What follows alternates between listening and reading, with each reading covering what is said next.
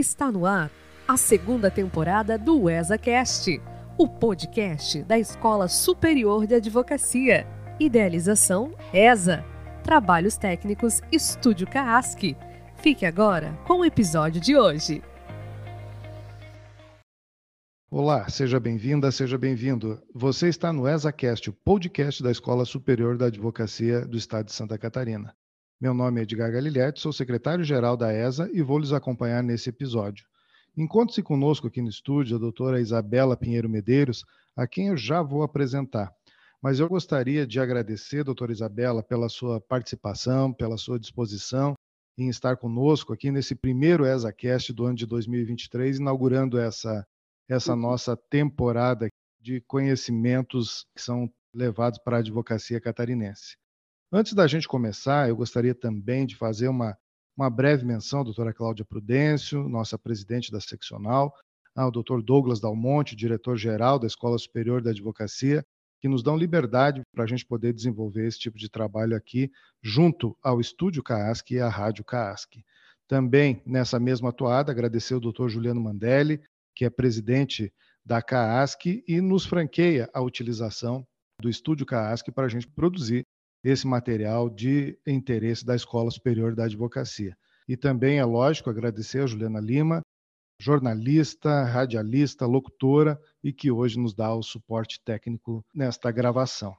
Então, eu gostaria de apresentar a doutora Isabela Pinheiro Medeiros, ela é advogada, é doutora em Direito Processual Civil pela UFSC, é mestre em Teoria Geral do Processo também pela UFSC, é coordenadora da temática de processo civil da Escola Nacional da Advocacia, é presidente da Comissão de Direito Processual Civil da OAB, é professora permanente da ESA, é professora em diversos cursos de pós-graduação pelo Brasil, autora de livros e artigos científicos e também é membro da Comissão de Celeridade Processual da OAB Nacional.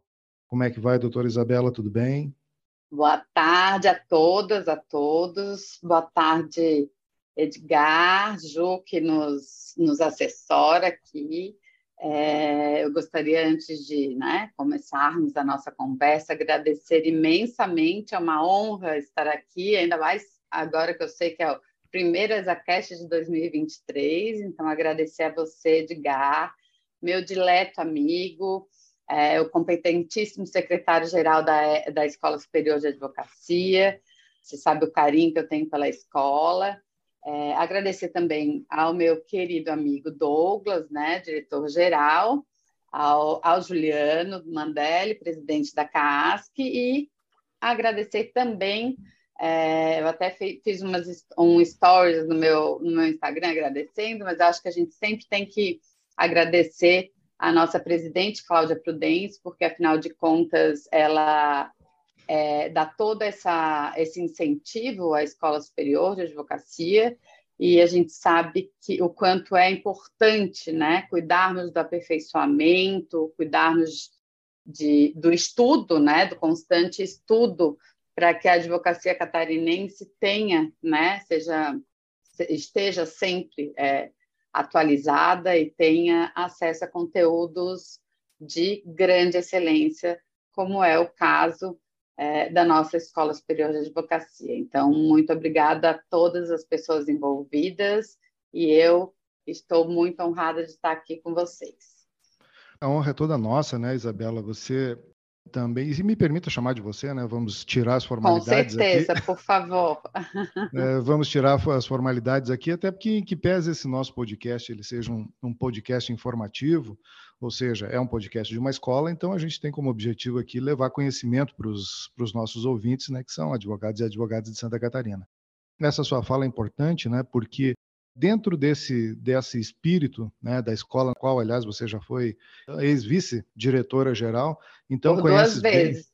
por duas vezes, então conheces bem é, a missão da nossa Escola Superior da Advocacia. Eu acho que esse nosso podcast aqui é só mais uma ferramenta para a gente poder fazer com que uh, esse conteúdo né, e, uh, de formação continuada ele chegue mais longe né, e chegue a todos aqueles advogados e advogadas que às vezes podem não ser atingidos por qualquer uma das outras uh, redes sociais. Então, Isabela, agradeço sim tua participação já de arrancada. Né? É o primeiro ESACast 2023, estamos abrindo a temporada E para nós é uma honra né, começar com uma, uma conversa, um bate-papo informal, em que pese, tenho certeza, será de altíssimo nível, sobre tema tão relevante como esse que a gente vai tratar hoje, com uma pessoa assim da sua formação. Somos colegas lá na Comissão de Direito Processual e temos uma vida dedicada ao processo civil, né? Você também, acho que seu mestrado foi em Teoria Geral do Processo, o doutorado foi também na área de processo civil. Isso é uma coisa que nos pega e a gente não consegue mais soltar, né? O, amor pelo processo civil. É, é uma cachaça, né? É, é, sua tese de doutorado foi sobre, sobre processo civil também, é óbvio, né? Mas você tratou Sim. lá do IAC, né? Exatamente, do incidente de assunção de competência. Quer dizer, é. lógico, como toda tese, né, sobre precedentes, então eu fiz todo um apanhado geral, né, para então fazer o afunilamento e, ao final, minha tese, né, a tese propriamente dita é exatamente sobre o incidente de assunção de competência. Já virou livro a sua tese? Já podemos comprar? Como é que... Ainda não, ainda não. Estão me cobrando, mas assim, eu, eu, eu confesso que, o, a, diferentemente do que aconteceu com a minha dissertação, que foi um processo de produção mais prazerosa, por assim dizer, eu tive que terminar minha tese em plena pandemia. Então, assim, não vou dizer que foi um processo de criação lá muito agradável. Então, eu acho que eu, eu deixei ela abandonada por um tempo, mas olha, eu estava revendo a minha agenda é, e eu, eu tá para não dizer que eu estou mentindo, para amanhã ali. É, reler a tese para construir, porque tem algumas coisas, lógico, que a gente já vai atualizando, né? Para fazer a versão comercial. Vamos lá, força coragem. E para a gente começar, então, Isabela, como é que estás vendo o funcionamento do IAC nos tribunais pelo Brasil? Então, Edgar, é, eu tenho uma visão muito particular né, a respeito do incidente de assunção de competência, que é justamente o que eu defendo na minha tese. Nós temos no rol arti do artigo 927 é, inúmeros incidentes e né, instrumentos né, que, enfim, já se discute se todos eles têm. São os precedentes judiciais, eu sempre falo assim, o artigo 927 traz o conceito legal de precedente judicial, enumerando né, alguns institutos que já são antigos é, e outros institutos que são é, uma inovação do Código de Processo Civil, como o IRDR, né, o incidente de resolução de demandas repetitivas, e o incidente de assunção de competência. Quando a gente discute a respeito de precedentes, e a gente, eu sempre gosto de falar que nós temos sim um sistema de precedentes. O sistema de precedentes não deveria ter sido ou ter tido a necessidade né, de ter uma introdução pelo Código de Processo Civil, até porque o sistema de precedentes e a observância de precedentes é algo que é inerente a nossa Constituição Federal. Então, a Constituição Federal ela já, já é, é, estabelece uma estrutura né, no, no, sistema de justiça hierarquizado. Então, seria né, de bom tom e seria intuitivo e até lógico, e até obrigatório, que tivéssemos né, uma observância tanto horizontal quanto vertical dos precedentes judiciais. Sabemos né, que o nosso sistema de justiça é, não funciona dessa forma, né? E aí a gente sempre, eu sempre gosto de trazer a responsabilidade para a advocacia também, que a advocacia também contribui para o descumprimento de precedentes, né? A gente, é, de uma maneira muito geral, eu acho que essa prática ela vem se aperfeiçoando. A gente utiliza o direito jurisprudencial, e falando assim abertamente, não vou falar de súmula e fazer essa distinção, né? Súmula, jurisprudência, é, mas, enfim, direito jurisprudencial como um todo, a gente faz uma utilização muito pouco séria, né? Nas nossas petições, na forma de, de argumentar e fundamentar. Muitas vezes você faz uma pesquisa muito rápida e aí encontra uma emenda que satisfaz a tua, a, a tua fundamentação e aquela emenda ela já vira né, ó, jurisprudência pacífica do tribunal tal, né, diz tal coisa. E aí, é, voltando, né, tentando trazer, ser mais objetiva, vem o artigo 927 e traz o conceito legal que está lá enumerando é, quais são os, os instrumentos processuais ou os incidentes, né, que podem chamar, é, ser denominados como precedentes judiciais e que são de observância obrigatória, porque é, o caput do 927 e eu sempre falo isso para os minha, meus alunos, minhas alunas, traz uma, um texto que é imperativo, né, ao dizer que juízes e tribunais observarão. Então, não é uma faculdade, né? E não é uma faculdade. Então, o sistema de justiça passa a ser obrigatoriamente vinculado àquela listagem que está lá no artigo 927, que traz desde os da, das decisões em controle é, concentrado de constitucionalidade, as súmulas vinculantes ou não, é, os acórdãos de, de órgãos especiais, o incidente de assunção de competência, RDR, é, acórdãos é, nos recursos especiais e extraordinários repetitivos, enfim. É, mas qual é, então, voltando né, à minha tese? Qual é o meu posicionamento? Eu sempre digo que é importante, sim, é muito emblemático que a gente tenha um código que é, busque a observância, né, e seja muito enfático e traga é, consequências legais, consequências na nossa prática jurídica, é, quando descumprimos precedentes judiciais, para que eles sejam observados.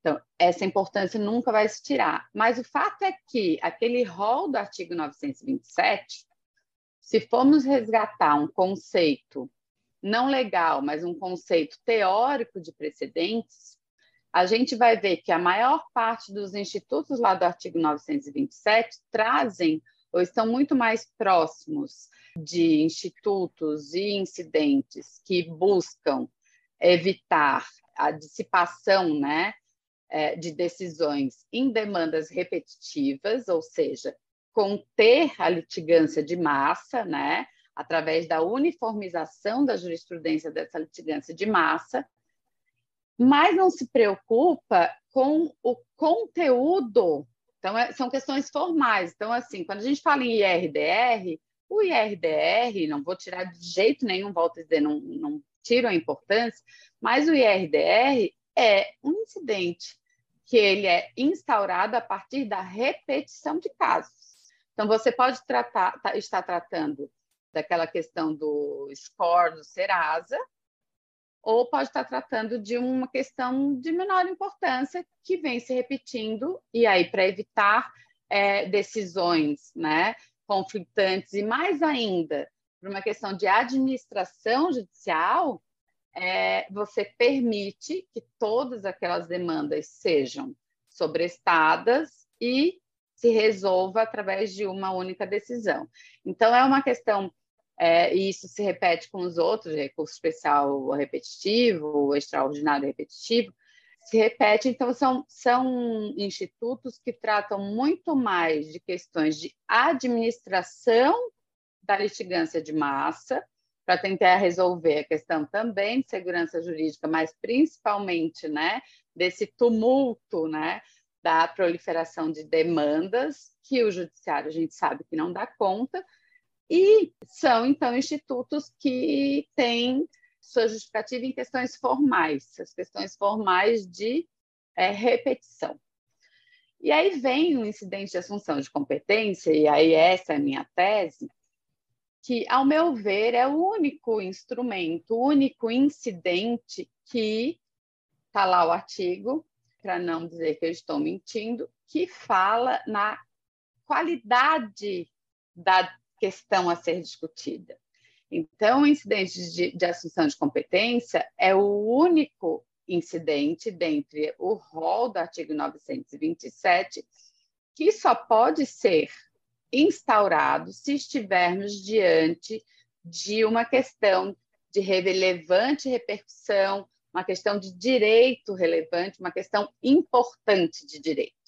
Então, é, isso me, me traz muito mais uma proximidade, e a gente, quando é, estuda conceitualmente precedentes, a ideia, né, até de Dworkin ou de tantos outros teóricos, né, a ideia de hard cases, a ideia de você trazer casos difíceis e emblemáticos, que é justamente a questão do incidente de assunção de competência. Então, você entender e destacar que questões relevantes devem ter ou podem ser objeto de um instrumento, que é o IAC, para que tenha, ao final, uma tese destacada. Então, é esse o emblema, ao meu ver, do, do incidente de assunção de competência. É, já me estendi muito, né? Mas tem uma segunda, uma segunda pergunta que você fez. A, a avaliação que eu faço do incidente de assunção de competência é, e que talvez já esteja sendo paulatinamente alterada, pelo menos pelo nosso Tribunal de Justiça de Santa Catarina, eu vejo isso com bons olhos, é que, primeiro de tudo, o incidente de assunção de competência é dentre todos os instrumentos e os incidentes do artigo 927 o menos utilizado. E aí nós temos é, esses dados abertos, eu sempre falo que é, é super importante a gente ter acesso, o CNJ tem todos esses dados catalogados e salta aos olhos realmente o fato de termos tão poucos incidentes de assunção de competência. E aí, num terceiro momento, para além da questão numérica, é, eu me deparei é, com a seguinte constatação aí sim é um recorte que eu fiz, né, dentro do Superior Tribunal de Justiça. A época da minha tese, nós tínhamos, salvo engano, 11 incidentes de assunção de competência, alguns deles, acho que eram cinco ou seis, já julgados, com trânsito em julgado. E aí eu fui fazer a análise desses incidentes de assunção de competência e levei um susto, porque ficou muito claro para mim o desvirtuamento desse incidente. Por quê? O que, que se estava faz... o que, que se está fazendo? Porque isso a gente ainda verifica é, em todos os tribunais de uma maneira geral.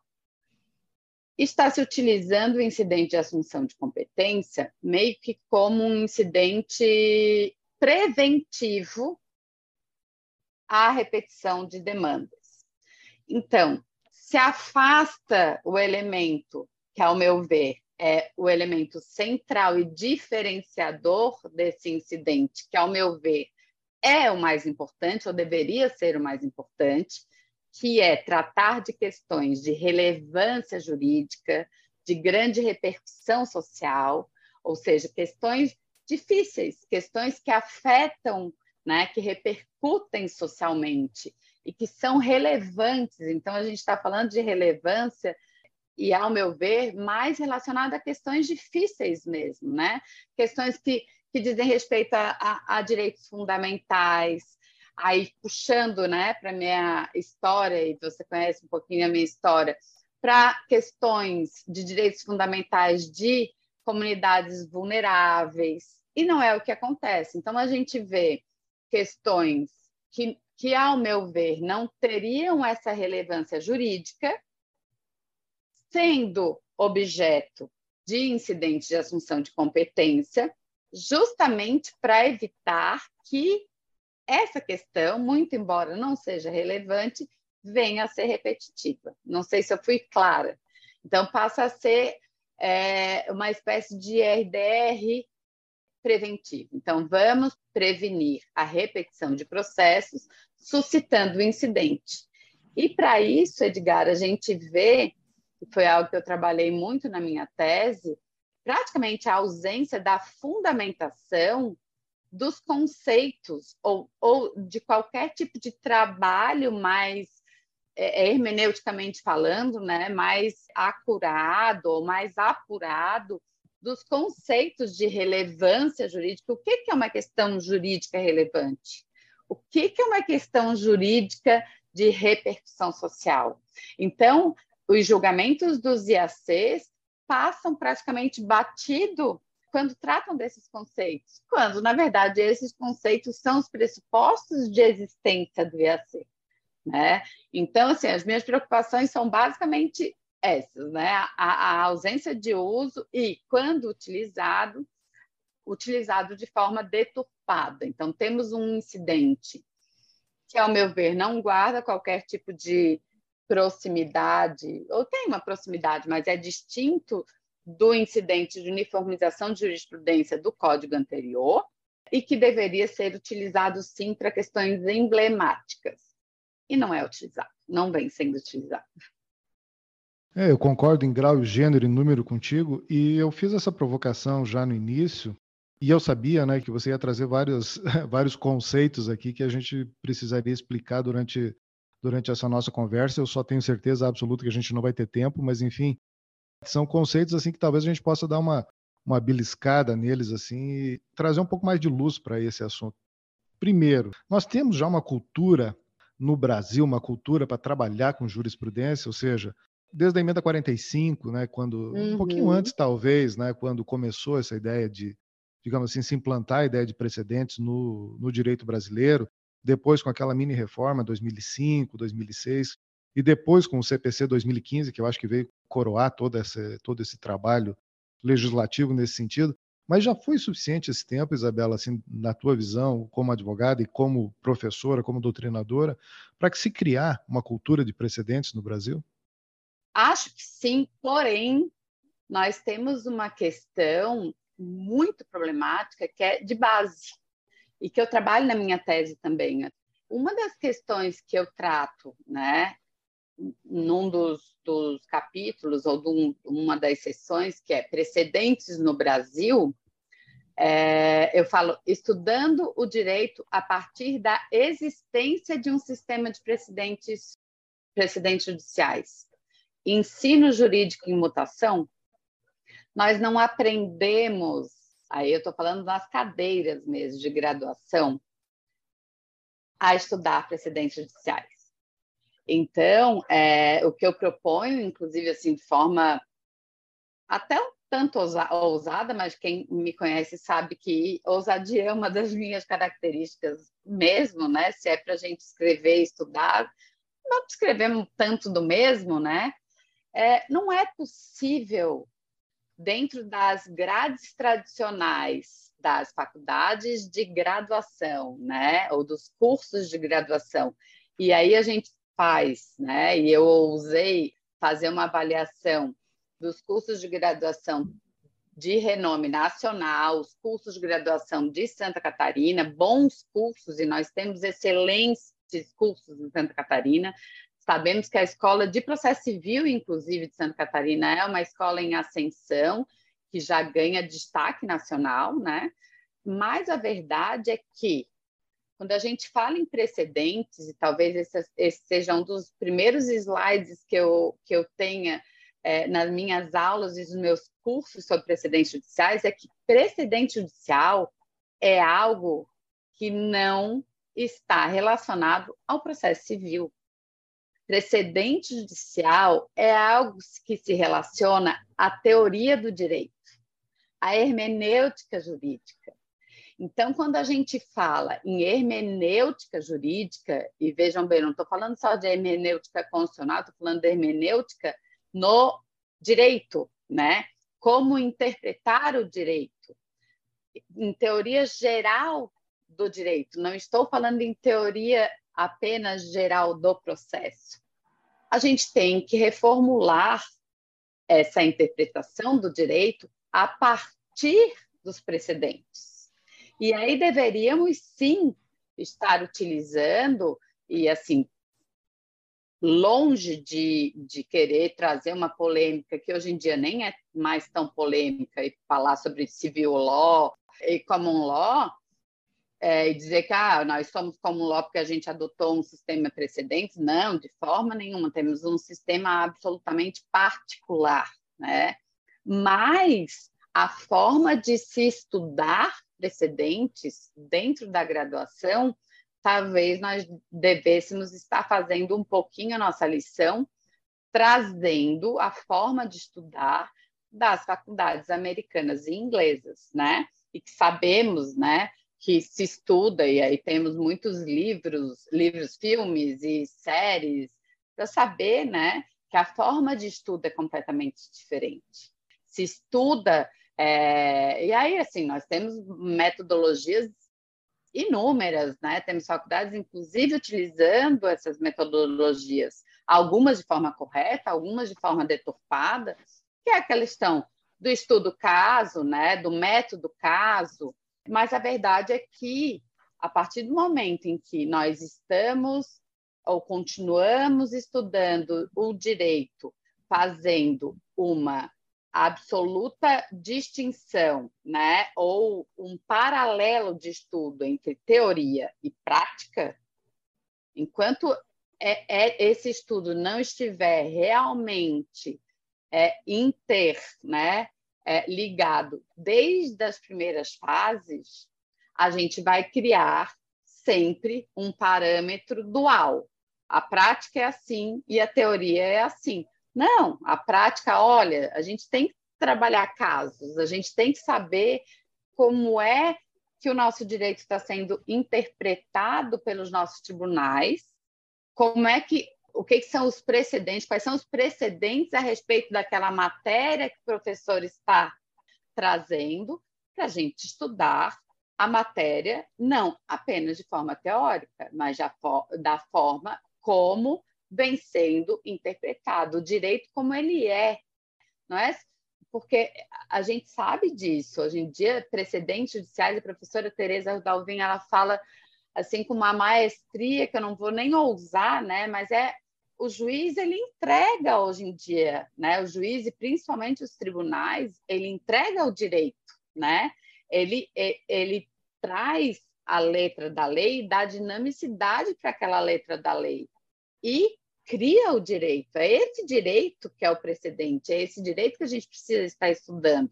Ainda que de forma crítica, temos mal julgados, temos maus precedentes? Temos, mas então temos que saber que precedente é esse para fazer a crítica, e sim, trazendo a teoria, é, estudiosos para fazer a crítica, quem sabe até é, buscando já uma modificação desse precedente, né, ou uma argumentação crítica contrária a esse precedente, mas é, não é possível se falar né, é, em cultura jurídica de é, atenção e de é, respeito aos precedentes sem discutirmos seriamente uma mutação radical, ao meu ver, no ensino jurídico. Eu concordo novamente contigo, e, e agora você estava falando, eu estava lembrando, logo que entrou em vigor o Código de Processo, a Escola Superior da Advocacia disponibilizou cursos de atualização, enfim, eu participei, corri boa parte do Estado aí falando sobre um, um novo Código de Processo, e um dos pontos sobre os quais a gente falava bastante é, é justamente essa questão dos precedentes. E Era uma, um uma... módulo, eu acho. É, um dos e, módulos era precedentes judiciais. É, exatamente. E um, uma, uma grande dúvida dos advogados, eu, eu me confesso assim que pese seja estudioso de, também do direito processual civil, mas que eu não consigo ainda assimilar assim com, com clareza, é se realmente nós temos precedentes no Brasil, e aí tu falaste bem, bom, não vamos mais entrar nessa discussão entre civil law e common law, porque isso já está meio que pacificado e, bom, o Brasil não é, não é common law, mas também não é civil law. Então, quer dizer, nós temos é, talvez aquilo que o Fred Dier chamou né, de, de Brazilian law. É, uhum. é, um uhum. sistema próprio né, que foi é criado um a, partir do, do CPC, não a partir do CPC 2015, mas enfim, é, consolidado com o CPC 2015, enfim, que criou um, um modelo. Né? E temos autores, assim como Alexandre Câmara, que diz o seguinte: não, olha, no Brasil não tem precedente. No Brasil, o que nós temos são padrões decisórios. E, e, é engraçado porque essa expressão ela aparece no Código de Processo, se não me engano, lá quando trata da rescisória. Uhum. Então, isso daí é que vem a minha pergunta. Na sua opinião, assim, nós temos precedentes legítimos no Brasil, ou seja, esse sistema, e, e a palavra sistema também é outra, outra categoria complicada, né? mas a forma de se raciocinar no precedente brasileiro, a partir do precedente brasileiro, é a mesma forma de raciocinar no precedente da common law? nós não temos um sistema de precedentes na lógica do common law. Não temos. Até por conta do que eu falei, assim, nós temos um, eu gosto muito do, da forma de, de raciocínio do meu querido amigo Alexandre Câmara, é, acho que existe e quem sou eu para discordar dele? Acho que a questão de padrões decisórios é, é, uma, é uma construção teórica que ele faz assim com muita excelência. Eu acho que nós temos um sistema de uniformização jurisprudencial que visa conferir segurança jurídica. E, e por que, que, eu, que eu volto a dizer que a, a, talvez um único incidente que se assemelhe né, a precedente da law seja o incidente de assunção de competência. Então, hoje em dia, nós temos. Aí eu volto. Tudo bem, nós não temos um sistema de precedentes nos moldes da common law, mas nós temos sim um sistema de precedentes. Um sistema de precedentes que é mais assim, mais uma jabuticaba, uma pitanga, algo que só o Brasil tem e que eu gosto de chamar de sistema de precedentes, sim. Acho que temos um sistema de precedentes, por quê? Por que, que eu falo em sistema e defendo a existência de sistema? Porque quando a gente fala de sistema, palavra sistema, e aí eu sempre faço um, chamo os meus alunos, de novo, minhas alunas, a fazer um exercício, né? Vamos fechar os olhos e pensar, quando é que você, qual é a, a se você tivesse que traduzir a, a palavra, né, a expressão sistema, através de um desenho, que desenho te vem à mente? Hein, Edgar? Na minha vem um círculo. Exatamente. Na minha vem um círculo também. Então, sistema, ao meu ver, é algo que se fecha. Hermeticamente fechado. Exatamente. E o Código de Processo Civil tem um sistema hermeticamente fechado. Por quê? E aí é a questão que, inclusive, a gente trabalhou naquele artigo até que você, você me trouxe, que é justamente, e quando eu faço um curso muito curto, praticamente eu falo basicamente só sobre esses aspectos, são as consequências jurídicas do descumprimento de precedentes judiciais no sistema de precedentes do Código de Processo Civil, que o Código de Processo Civil é, nos impõe. Então, a partir do momento em que o rol do artigo 927 estabelece lá, né, nos seus é, incisos, o que, que são precedentes judiciais? Quando se fala que não se considera fundamentada uma decisão, aquela que citar um precedente sem, sem, sem fazer a, a interlocução, a devida fundamentação, afastar um precedente sem dizer por que está afastando, ou adotar um precedente sem dizer por que, que está adotando. É, é uma questão muito importante. Não se considera fundamentada uma decisão. Eu costumo dizer assim, é muito mais do que você, e eu falo e, e pratico isso, nos meus recursos. Não é a necessidade de reforma da decisão, é a necessidade de refazer uma decisão, porque a decisão ela tem um vício de origem, ela não tem fundamento. Por quê? Parágrafo primeiro fala não se considera fundamentada uma decisão.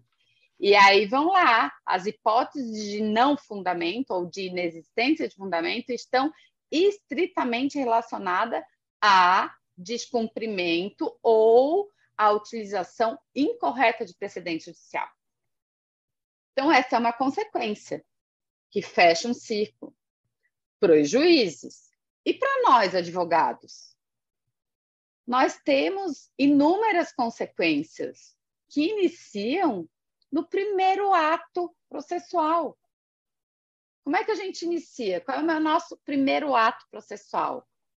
É a petição inicial. Então, o artigo 332 nos traz a hipótese de improcedência liminar do pedido, e olhe bem, né? não estou falando de indeferimento da inicial, eu estou falando de algo que o juiz ou julgador, né, julga, tu julga improcedente o pedido formulado. E aí eu sempre conto, né, para a gente é, né, quebrar um pouquinho o gelo, aquela brincadeira, né? Se você vai no seu cliente, você diz assim, olha, eu tenho uma má e uma boa notícia. Quer ouvir qual primeiro? É, assim, aquele pedido, sabe aquela ação que a gente ajuizou na semana passada, já foi julgada. Assim, é mesmo, doutora, que ótimo. Qual é a má? O juiz entendeu que o pedido é improcedente. Mas, na verdade, e aí isso traz a responsabilidade para a advocacia, porque você ter um pedido julgado improcedente, porque você desconhece a existência de um precedente contrário àquela tese que você formulou, é de uma responsabilidade gigantesca. Então, a gente precisa saber, né? Eu sempre falo, ah, mas eu advogo em muitas áreas. Paciência, vamos reestruturar nossos escritórios e os nossos estudos para uma sistematização, para que a gente tenha condição de saber todos os precedentes na área que a gente advoga que estão sendo editados, que estão sendo julgados. Por quê? porque as consequências são super graves. Advogar de forma contrária a precedentes traz consequências práticas muito graves. Então, a gente tem, é, assim como a gente tem a, a improcedência liminar do pedido, a gente também tem um espelhamento em grau recursal. Nós temos uma enorme modificação nos poderes do relator relacionada a precedentes. Nós temos a questão da nulidade da decisão contrária ou que faz mau uso de precedentes. Nós temos questões relacionadas à ação rescisória, nós temos questão, eh, questões relacionadas ao, aos embargos de declaração. Então, nós temos questões práticas. Aí eu não estou falando assim, que todo mundo ah, Isabela, eu não advogo nos tribunais superiores, eu não preciso saber de precedente. A gente está falando de primeiro grau de jurisdição, a gente está falando de petição inicial. A gente está falando de contestar esse passar despercebido, né, num despacho inicial, que a gente sabe que muitas vezes o despacho inicial se torna, né, em várias, né, em vários casos, se não na maioria dos casos, um despacho padrão. É, então, vem o advogado do réu, a advogada do réu, diz assim: olha, esse caso é um caso de improcedência liminar. Nós temos a tese número tal, firmada através de um IRDR ou um IAC ou qualquer do, do rol 927, veiculando uma tese jurídica contrária à tese é, veiculada na, na petição inicial. E mais, é, já vem surgindo, e, e, ao meu ver, assim, com bastante consistência, a ideia da litigância de má-fé na advocacia contrária a precedentes judiciais. Então, já temos artigos muito, de muita qualidade falando: olha, advogar, veiculando tese contrária a precedente judicial, sem fazer qualquer tipo de fundamentação, né? E aí a gente iria, né, para as técnicas relativas a, a, aos precedentes, seja o distinguishing principalmente, né, a distinção, é passível de condenação por litigância de má-fé. Então, meu amigo, assim, realmente, quem ainda não se atentou para a necessidade de termos uma capitulação no nosso escritório e um acompanhamento constante de, dos incidentes suscitados, e aí, para quem advoga em Santa Catarina, no Tribunal de Justiça de Santa Catarina e, quem e, e sempre nos tribunais superiores, né, está, ao meu ver, advogando de forma temerária, correndo riscos. E isso nos traz de volta para o início da conversa, né? ou seja, o ensino jurídico. Né? Eu acho que nas, nas faculdades de direito a gente tem a obrigação Eu sou professor de graduação na disciplina de recursos, enfim, é, sinto né, a responsabilidade de alertar os alunos sobre a necessidade de estudar jurisprudência. Eu acho que é um estudo que não que nós não desenvolvemos como um hard skill, né? Ele acaba Exatamente. se tornando é, soft ele acaba skill, soft. ele acaba se tornando um soft skill que o advogado vai estudar depois de formado, enfim, ele vai procurar então entender como é que é argumentar a partir de a partir de precedentes, né? Então, Isabela, isso me traz uma outra, um outro questionamento a respeito de uma, uma pontuação sua, a respeito da, da criação de um sistema, vamos usar essa palavra sistema agora, né, entre aspas aí, sistema de precedentes com uma função de gestão. Eu acho que o sistema foi criado para gerir o grande volume de processos, uhum. enfim, a ideia era que a partir né, da criação desse, dessa ideia de precedente, que os juízes seguissem os precedentes e a partir daí os advogados também não peticionassem contra os precedentes e, consequentemente, teriam, teríamos menos entradas de processo do que, do que processos julgados, ou seja, que o judiciário conseguisse fazer frente ao grande acervo e ao estoque de processos que tem. E eu defendo sempre, tem uma, uma palavrinha esquecida, acho que a única vez que é mencionada no Código de Processo é lá a última palavrinha do artigo 8 que é a eficiência. Então, a minha tese foi dentro da, da, análise econômica do direito, não necessariamente defendendo os pressupostos da, da análise econômica do direito, mas é, defendendo o, o, fato de que uh, esse sistema, quando eu escrevi, ainda não existia o CPC 2015, ainda era, era a reforma ali de 2005, mas já tinha ali um, é, uma, uma boa versão daquilo que viria a se tornar o, o Código de Processo depois.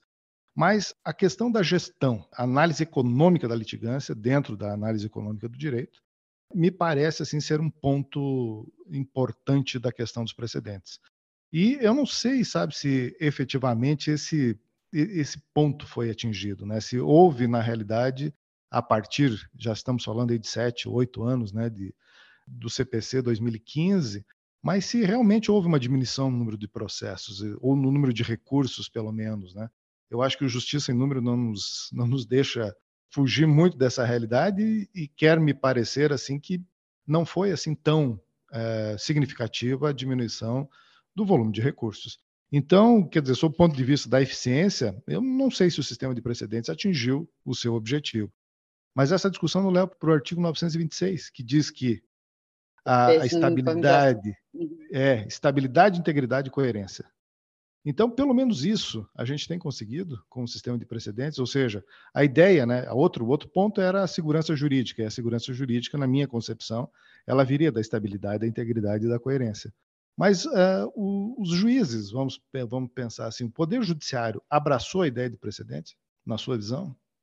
Edgar, é, é, super complicado realmente a gente tratar desse assunto, né? Porque quando a gente fala em integridade, né, uniformização e, e como é que são, são os três, as, estabilidade, as três, estabilidade, integridade e coerência, né?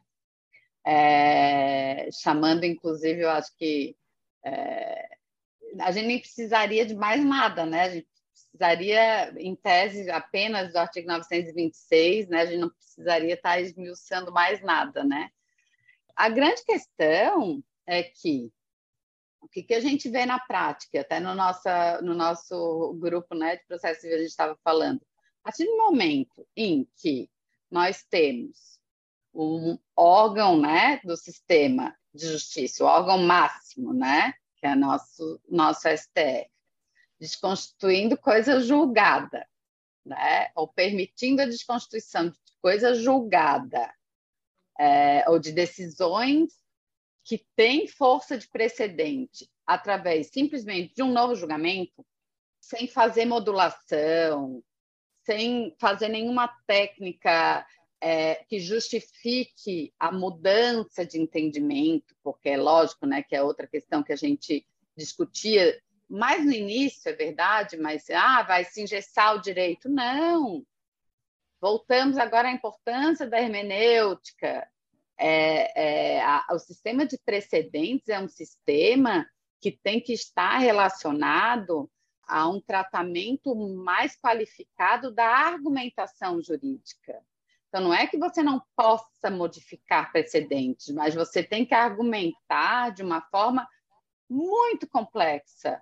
Você tem que argumentar de uma forma muito consistente. Você tem que ter um domínio de hermenêutica e aí de técnicas de hermenêutica e um domínio de conceitos e da teoria do, do assunto que você está tratando para que você permita a construção de, quem sabe, fundamentos que venham a propiciar a modificação de um determinado precedente, porque é assim que se constrói. Agora, a gente sabe, aí trazendo né, a, a experiência da Common Law, principalmente na Inglaterra, né, que, é, que, é, que, que é realmente o, o, país que talvez tenha uma rigidez até exagerada né, no, no seu início, hoje em dia um pouco menos, é, é, preci, é, é preciso se respeitar é, as decisões judiciais. As decisões judiciais, elas têm um status legal. Elas têm, elas se elevam à lei, porque ela é a lei interpretada, é o direito propriamente dito, que é o que a professora Tereza, é o direito dito, é o direito explicado. Então, se a, a, a determinado artigo não fala claramente a respeito, né, ou, ou, ou dá margem a uma interpretação, é essa decisão que vai dizer, ó, o direito é esse. Então, voltando então à tua pergunta, acho que a gente não tem essa cultura, mas acho que a cultura precedentalista é uma cultura que precisa e que pode ser construída.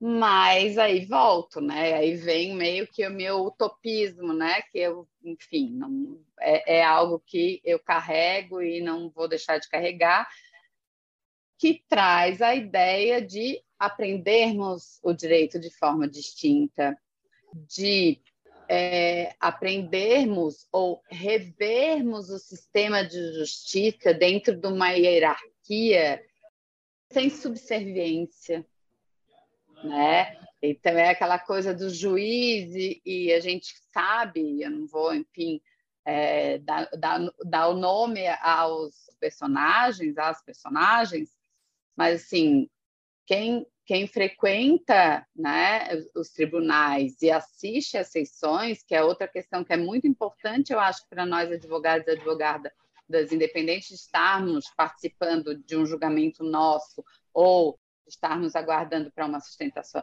oral, é a gente ver o modo, né, o padrão de decidir, o padrão que é utilizado pelos tribunais. E a gente cansa de ver, é, cansa não, mas a gente ainda vê julgadores dizendo assim: não, eu sei que tem o precedente, mas eu não concordo com esse precedente e eu vou decidir de acordo com o que eu entendo ser correto.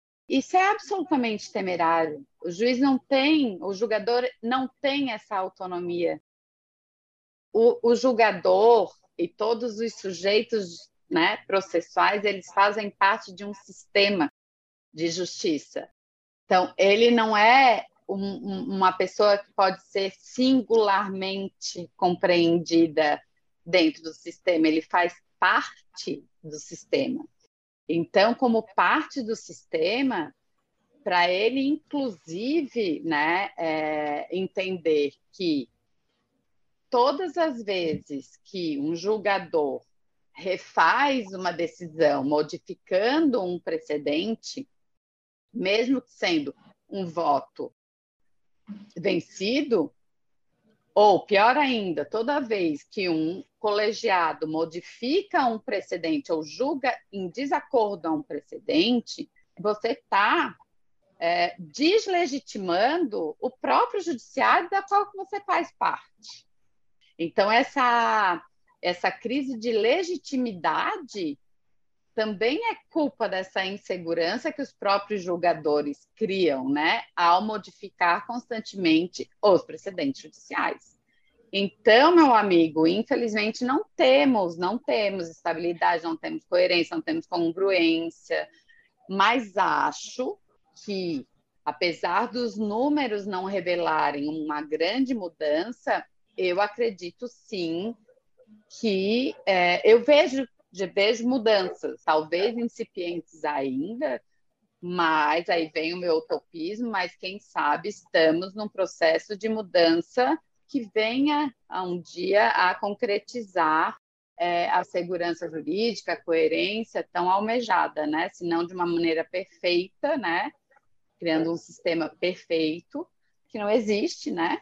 É, muito próximo do que o, a vontade do legislador ao trazer o artigo 926 e ao trazer um sistema de precedentes com todas as críticas, né, a palavra sistema, ou se é sistema de precedentes propriamente, se são padrões decisórios, propôs, né?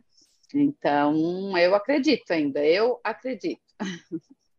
É, a legislação está aí. Eu acho que todos é, advogados, né, juízes, promotores, enfim, todos os operadores do direito devem raciocinar a partir de precedentes. Eu acho que é uma, é uma realidade inafastável que esse sistema de precedentes está aí para ser aplicado. Edgar, e eu vou dizer uma coisa, que a gente gosta muito de fazer a crítica ao julgador e ao judiciário que está julgando em desacordo, mas vamos trazer para nós a nossa responsabilidade também, né?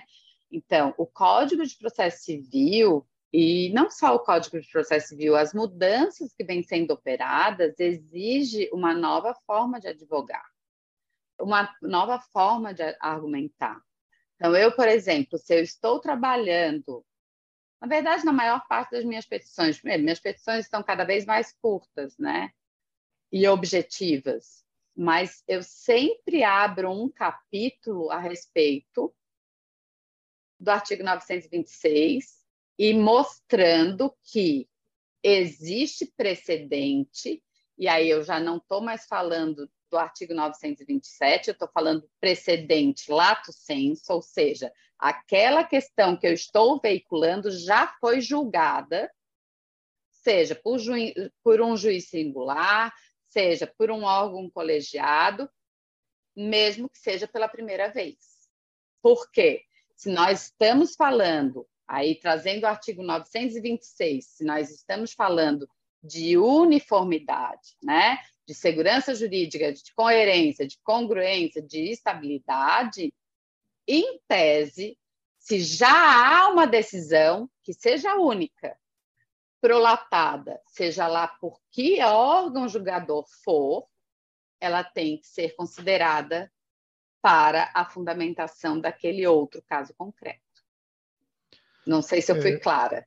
Foi, e eu, eu só complementaria assim, eu colocaria entre aspas essa, essa afirmação, mas eu acho que sim, a decisão dos precedentes, abre aspas, também é fonte do direito, fecha aspas. Né? Claro, então, exatamente. Eu acho que essa foi a intenção do legislador.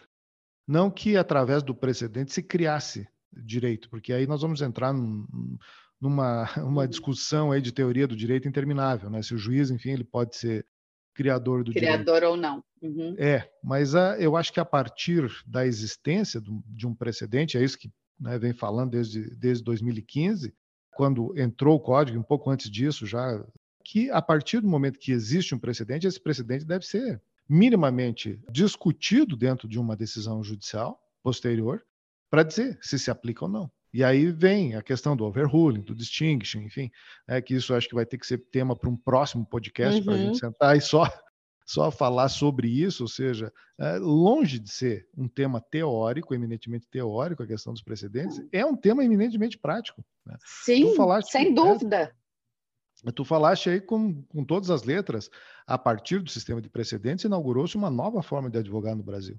E o advogado que não percebeu que ele precisa advogar a partir dos precedentes, ou seja, precisa conhecer os precedentes e inserir eh, esses precedentes nas suas petições, sob pena de ter a sua inicial indeferida, ele meio que está fora do mercado já, porque o mercado Sem dúvida. É, vai afastá-lo, pois as suas petições, os seus pleitos judiciais, enfim, serão sistematicamente uh, serão indeferidos.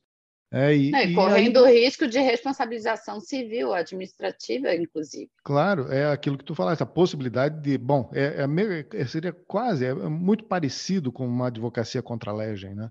Ou seja, Sim. existe um precedente e você está tentando advogar contra aquele precedente, a menos que se demonstre que no seu processo existe ou a superação daquele precedente, ou então existe uma distinção que faz com que o seu caso concreto não se assemelhe exatamente ao, ao leasing case, né, o caso líder, Exatamente. Enfim, e, e, várias denominações que existem por aí. A, a, questão é, aplica ou não aplica o precedente, né? Então, Exatamente.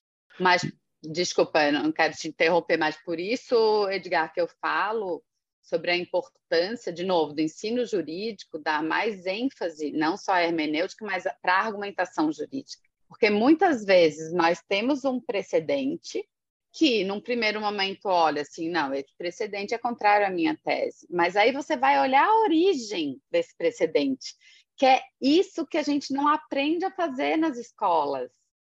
Porque o precedente, Tuti já falava, né? São os fatos mais a razão de decidir né, a, a, tese principal, né? E aí eu não vou ficar falando em raça decidente, enfim, eu acho que também é, é, é uma questão para outra. E aí a gente vai entrar num campo teórico talvez mais complexo, mas não é só, aliás, não é, né, a parte dispositiva de uma sentença. A gente tem que saber extrair a decisão ou fundamento determinante, né? O nosso Código de Processo Civil fala em fundamento determinante e correlacionar esse fundamento determinante com o fato que deu origem a esse fundamento. Então, precedente é o fato mais fundamento determinante se, no nosso caso, por mais parecido que sejam os fatos, por mais que num primeiro momento, assim, não, esses fatos são iguais, não tenho, não tenho saída, por mais que possa se parecer é, um precedente aplicável àquele caso, e, portanto, que eu não possa, né, contrário à minha tese, sentem, né, e estudem. Mas, assim, de forma esmiuçada, esses fatos, principalmente, as particularidades do fa dos fatos que deram origem àquele precedente e dos fatos que você tem no seu caso concreto para ver se realmente há essa comatação. Porque se eles não forem, se não idênticos, muito semelhantes, é a hora de você ter força argumentativa para defender a distinção ou distinguishing, né?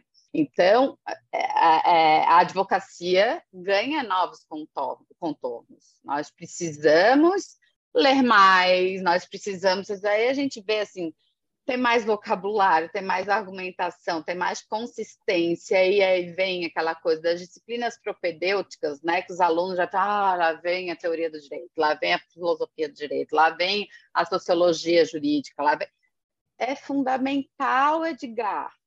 A gente precisa, o profissional do direito é um profissional que precisa ter, dentro da sua formação, e eu estou falando de soft e hard skills, matérias que, num primeiro momento, assim, para que, que eu estou estudando isso?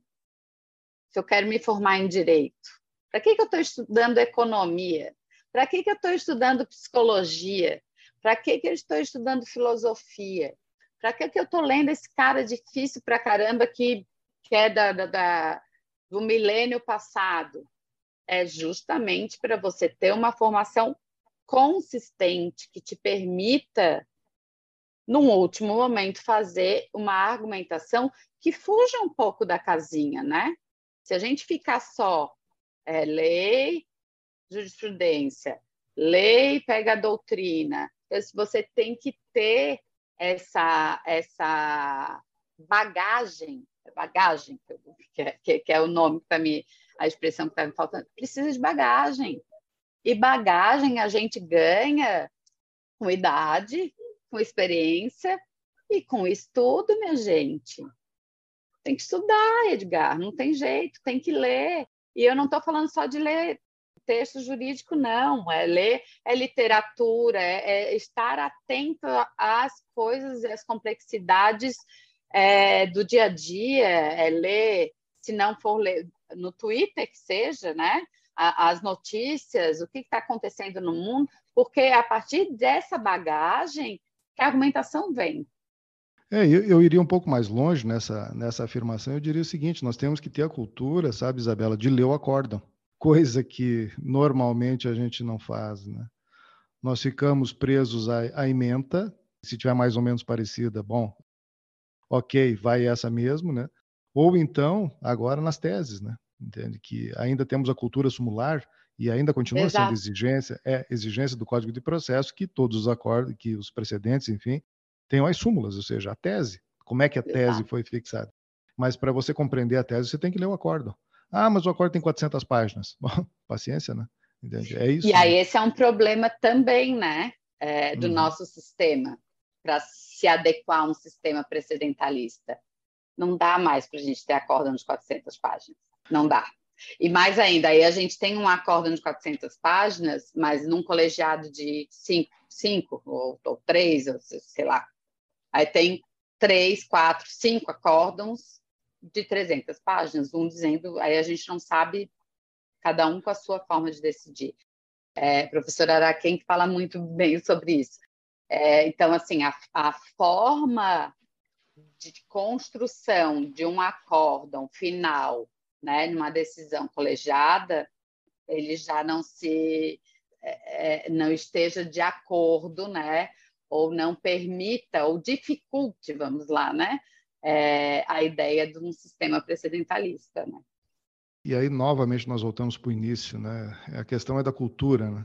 Uhum. A cultura para raciocinar a partir de precedentes, eu não vejo em outro lugar que ela, quer dizer, ela, ela nasce nos anos iniciais da, da formação jurídica, mas é algo que vai acompanhar os advogados pela é, ou os aplicadores do direito, né, por toda a sua carreira, seja juiz, seja advogado, seja representante do Ministério Público. Então é uma realidade da qual a gente não pode fugir. E eu fico feliz, enfim, que você mencionou nessa nossa conversa, nesse nosso podcast aqui, duas disciplinas pelas quais assim eu tenho uma, uma, um carinho muito grande, que é a hermenêutica jurídica e teoria da argumentação. E são nessas duas disciplinas que a gente tem que aprender a, a raciocinar a partir de, de, precedentes. Eu acho que é a chave é, eu acho que, que ela, ela tem que servir de pressuposto para todas as outras disciplinas. As outras disciplinas têm que se pautar por essas duas, porque senão a gente vai continuar estudando. Ah, a teoria é assim. Aí, aí depois lá no final, é lá no final, né? Você começa direito civil, aí depois já processo civil. Ah, isso é uma questão daí é, é, bem complexa, mas assim a gente teria que ter uma reforma, uma reforma muito grande. Que tem muita gente, muita gente boa já falando, tem alguns estudos bem amadurecidos, né? Então aí volta a Isabela Poliana, né? Que é me chama Poliana do processo civil. É, eu acho que talvez num, num, período não tão curto, mas em médio prazo a gente vai, vai, vai ver. Acho que estaremos vivos ainda para ver essa mudança acontecer. Ok, então agora nos aproximando do final desse podcast, Isabela, é praxe aqui, a gente deixa sempre os minutinhos para o nosso convidado usar o microfone da forma como quiser. Eu vou, eu vou repetir o que eu, que eu falo muito para os meus amigos, para os meus colegas, para os meus alunos e alunas, e é uma questão que é clichê, mas que é realmente importante, né? É, primeiro, tenha um propósito de vida, né? É, e dentro desse propósito, se o seu propósito for o direito, né? Como é o meu propósito de vida, trabalhar no direito, e eu sou uma apaixonada pela minha profissão, é, realmente apaixonada pela minha profissão, eu acho que a gente tem a, a de forma responsável, né? Quando agimos de forma responsável, num processo, num atendimento, que eu não gosto mais de chamar de atendimento, num acolhimento, né, de um cliente, a gente tem é, a possibilidade de fazer a diferença na vida das pessoas.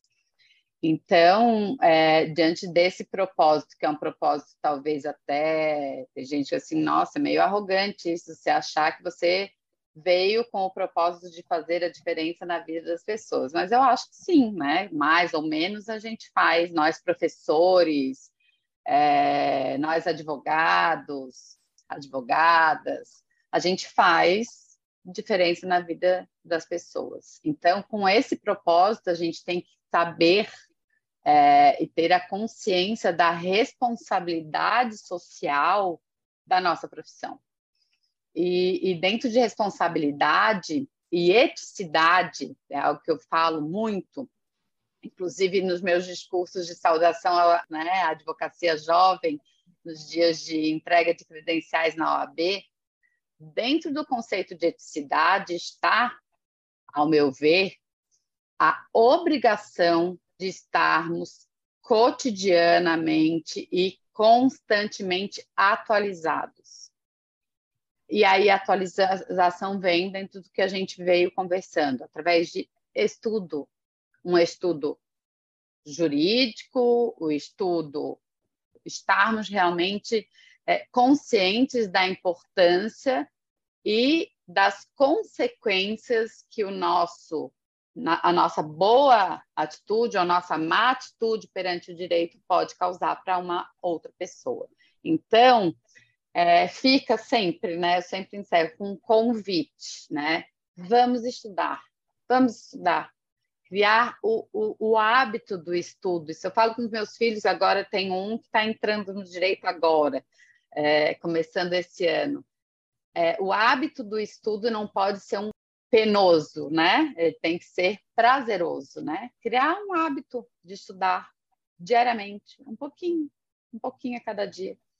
E aí nós seremos profissionais mais responsáveis e contribu contribuiremos para uma aplicação do direito talvez mais coerente, segura, estável. E aí, dentro dessa, de toda essa nossa conversa, eu gostaria de encerrar agradecendo imensamente. Gara, eu sei que a gente teve algumas mudanças de calendário, porque a nossa vida é corrida mesmo, mas assim, foi um prazer muito grande estar com você, estar com vocês, ter a oportunidade de conversar sobre um tema tão importante é, e ao mesmo tempo tão prazeroso para mim. É, adoro conversar sobre isso, adoro conversar, né? Agradecer muito, Edgar, teu carinho de sempre, né? Você sempre foi tão carinhoso comigo. Agradecer novamente o Douglas Dalmonte, meu querido amigo, nosso diretor-geral tão competente, a toda a equipe da ESA que está fazendo uma, uma gestão espetacular ao todo, a todo o sistema OAB, né? Então, de novo, agradecendo a CAASC por viabilizar, né, através do estúdio e a Ju, e eu gosto de agradecer também toda a equipe, né, que, de, de colaboradores, né, é, e aí faço agradecimento através da Tamires, e a nossa presidente, né? Porque acho que se estamos aqui com esses projetos tão lindos que vocês estão fazendo, é porque há essa preocupação, esse olhar sensível da nossa presidente Cláudia Prudêncio com relação à, à formação da advocacia catarinense, a criação de conteúdo né, gratuito, conteúdo de qualidade.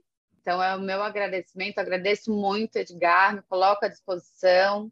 Se quiserem ouvir alguém muito falante, mas animada, né, entusiasta dos assuntos que fala, eu vou estar sempre à disposição de vocês. Muito obrigada mesmo.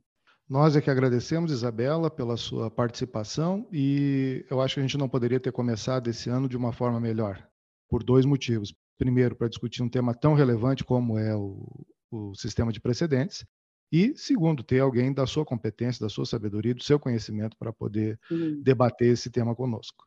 Então, agradeço imensamente a doutora Isabela Pinheiro Medeiros, que dedicou um pouquinho do seu tempo aí para debater conosco esse tema tão relevante, participando desse ESACast, né, o primeiro de 2023. E fica já um convite, Isabela, para a gente fazer uma próxima edição aí para debater aqueles assuntos, enfim, que não foi possível a gente esclarecer hoje ainda. Então, agradeço a todos, inclusive a Juliana Lima, que está nos acompanhando até agora e dando suporte técnico para que essa gravação possa acontecer. Você está no ESACast, o podcast da Escola Superior da Advocacia de Santa Catarina. Muito obrigado a todos e até a próxima. Você acompanhou o ESACast, o podcast da Escola Superior de Advocacia. Continue acompanhando, em breve, mais episódios. Aqui, no nosso podcast, você sempre muito bem informado.